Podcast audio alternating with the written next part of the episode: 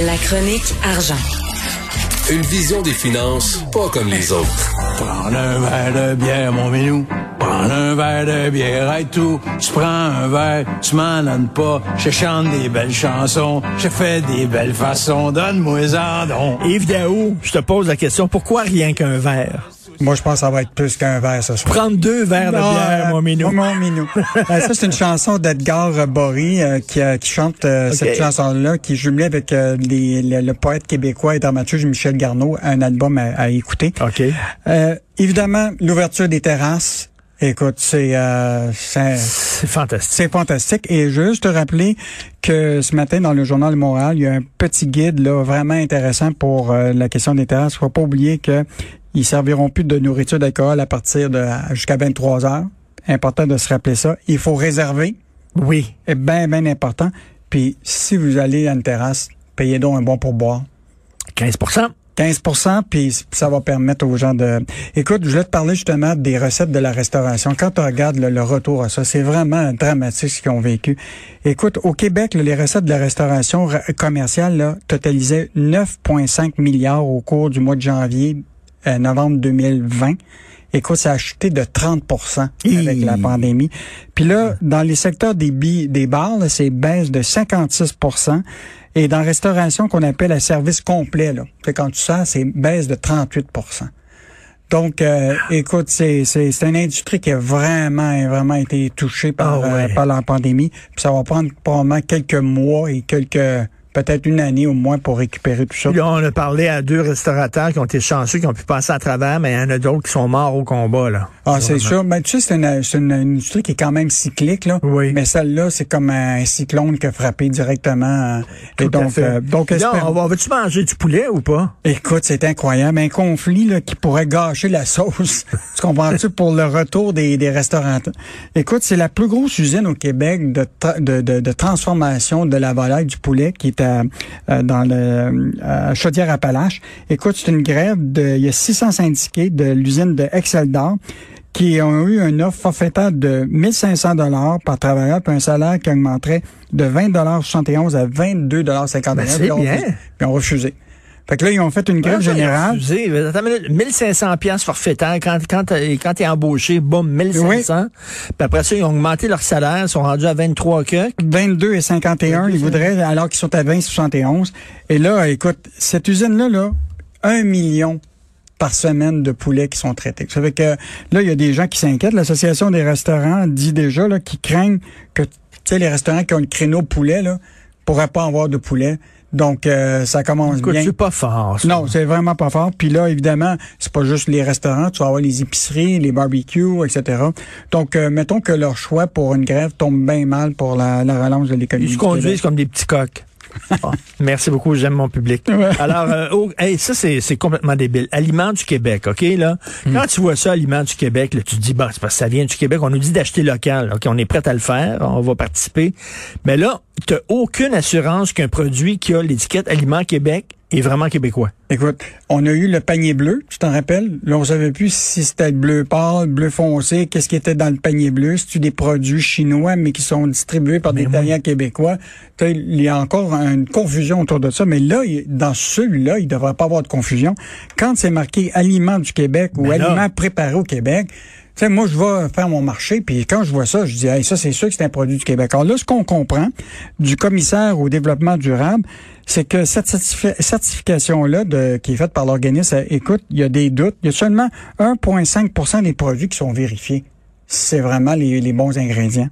écoute, Voyons. entre 2017 et 2020, là, il y a seulement 215 produits qui ont été contrôlés.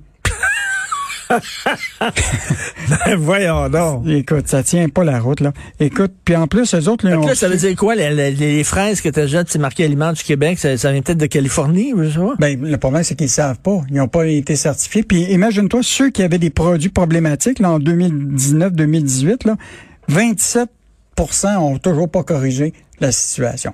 Et ça, c'est un organisme qui a eu 26 millions de dollars pour pouvoir assurer la certification. Ben, Puis ils sont même pas capables de vérifier un point cinq. Alors là, évidemment, le ministre de, de, de l'Agriculture et des Pêcheries, là, André Lamontagne, s'attend à ce que 100% des produits affichés viennent, viennent vraiment du Québec. Donc, euh, 26 millions de dollars, ils sont pas capables de... non. Fait que moi, je vais, je vais va appeler, je vais appeler euh, le producteur avant de, de l'acheter. Deux minières québécoises qui ont été écartées de la reprise des actifs de North American Lithium qui s'en va à des Australiens. Écoute, on a eu cette discussion-là dé- déjà. Là, ça, là, tu sais, la filière lithium, là, Legault, euh, François Legault et Fitzgibbon ont dit ça, ça serait le chantier du 21e siècle. Oui. Or, là, les batteries, pour les batteries les batteries, etc. Là, ce qu'on s'aperçoit, c'est qu'on peut même pas contrôler la matière première nous-mêmes. Imagine-toi en Chine ou en Australie, si, mettons, les Chinois t'arrivaient puis il y avait une mine de lithium puis c'était acheté par les Québécois. Ils accepteraient tout ça? Mais, mais il me semble que Legault avait dit on va on va vraiment tout contrôler là, de, de la source jusqu'à la fabrication de l'automobile. C'est ça, Ben ça là, plan, ça, là. ça a pas l'air le cas. Là. Évidemment, cette entreprise-là qui, euh, qui s'appelle North American Lithium, qui était euh, en faillite parce qu'il était euh, justement avec un syndic qui s'appelle Raymond Chabot, là, qui est pour la revente. Il y avait cinq groupes d'investisseurs qui avaient soumis une proposition pour la racheter, dont deux Québécois. Puis les deux Québécois ont pas ont été écartés. ont été écartés. Euh, donc, ces deux minières québécoises-là qui ont été écartées là, entament des conjointement des procédures en justice pour empêcher Québec de céder la mine abitibienne à des intérêts australiens. Donc, euh, puis ce qui est fascinant, c'est que la compagnie qui a, qui a gagné, Sayonec, là, eux autres même, ils ont, ils ont leur propre mine de lithium, ils produisent le lithium, ils l'extraient, puis 50% de la production actuellement est envoyée en Caroline du Nord pour euh, la transformation. Attends une minute, là, puis, puis euh, ça, ça, revient souvent, on s'en est parlé, ces pages argent, là, vous faites une sacrée bonne job là-dessus pour montrer qu'un gouvernement qui se dit nationaliste parle des deux côtés de la bouche. Ah, c'est, clair. Écoute, on choisit de vendre à Sayona en dépit qu'il y a des intentions vraiment d'avoir des Québécois. En plus, Sayona produit, transforme aux États-Unis. Euh, Puis ajoute le, le, le, train du REM qui est produit en Inde, le béton du REM qui est produit aux États-Unis, euh, Armopex le- le- qui fabrique des meubles, qui dit que 70% des meubles achetés par le gouvernement pour leur ministère, leurs organismes, sont achetés à l'extérieur du Québec. puis là, on n'est même pas capable d'avoir un logo Aliment Québec qui euh, certifie que vraiment que c'est fait au Québec. Ça, ça va pas bien. Non, ça va pas bien, Ça mais, va pas mais bien. il faut continuer quand même à frapper sur euh, sur le clou. là. Euh, c'est important qu'on soit propriétaire. On l'a dit, maître chez nous. Ben oui. Écoute, René Lévesque aura jamais accepté que qu'on a- qu'on perde nos ressources naturelles. Mais vous faites une excellente job là-dessus. Euh, D'ailleurs, qu'est-ce qu'on va pouvoir lire euh, demain? Donc, euh, euh, en fin de semaine, ce qui est intéressant, là, tu sais que la multinationale Airbus, là, qui est aujourd'hui le grand propriétaire du génie québécois de l'avion qu'on a développé, là, alors là, on vient de s'apercevoir qu'il y a une Québécoise qui est actuellement maintenant basée à, à Toulouse, au siège social. C'est elle qui rencontre les grandes compagnies à l'échelle mondiale pour leur vendre notre avion. ah ouais. Ah, écoute, c'est une Québécoise diplômée euh, ingénieure de l'Université de Sherbrooke. Euh, elle était 14 ans euh, chez Bombardier. Euh, Wow. Même sa, sa mère a été 17 ans directrice des communications de- du musée d'Armand euh, Bombardier à Valcourt. Écoute, euh, vraiment une histoire incroyable Wow, d'une femme fun, ça. ingénieure du Québec qui euh, vend notre génie québécois. Michel Girard va revenir évidemment sur la surchauffe euh, dans le domaine de l'immobilier. Tu sais qu'à partir du 1er juin, là, pour obtenir un prêt hypothécaire, là, il va falloir que tu sois capable de supporter au moins un taux d'intérêt de 5 Donc, un resserrement qui Bon, ben, commence à c'est se faire. correct. Ben, c'est correct, ça, parce qu'on veut pas justement prêter de l'argent à des gens qui, à un moment donné, euh, vont être euh, vont être pris à la gorge. Là. Mais là, ce qui est intéressant, c'est la mise de fonds qui est de 20% On en parle justement dans la chronique de Michel. Euh, évidemment, ça va être plus facile d'acheter à, à, à- à dehors de Montréal qu'à Montréal. Montréal, c'est rendu Non, bien trop cher. Puis dernière chose, on va parler des fraudes financières qui ne cessent de se multiplier. Après seulement quatre mois, là, le Centre antifraude rapporte presque 67 millions de fraudes financières. Alors que dans la dernière année, il y avait 104 millions dans la même année.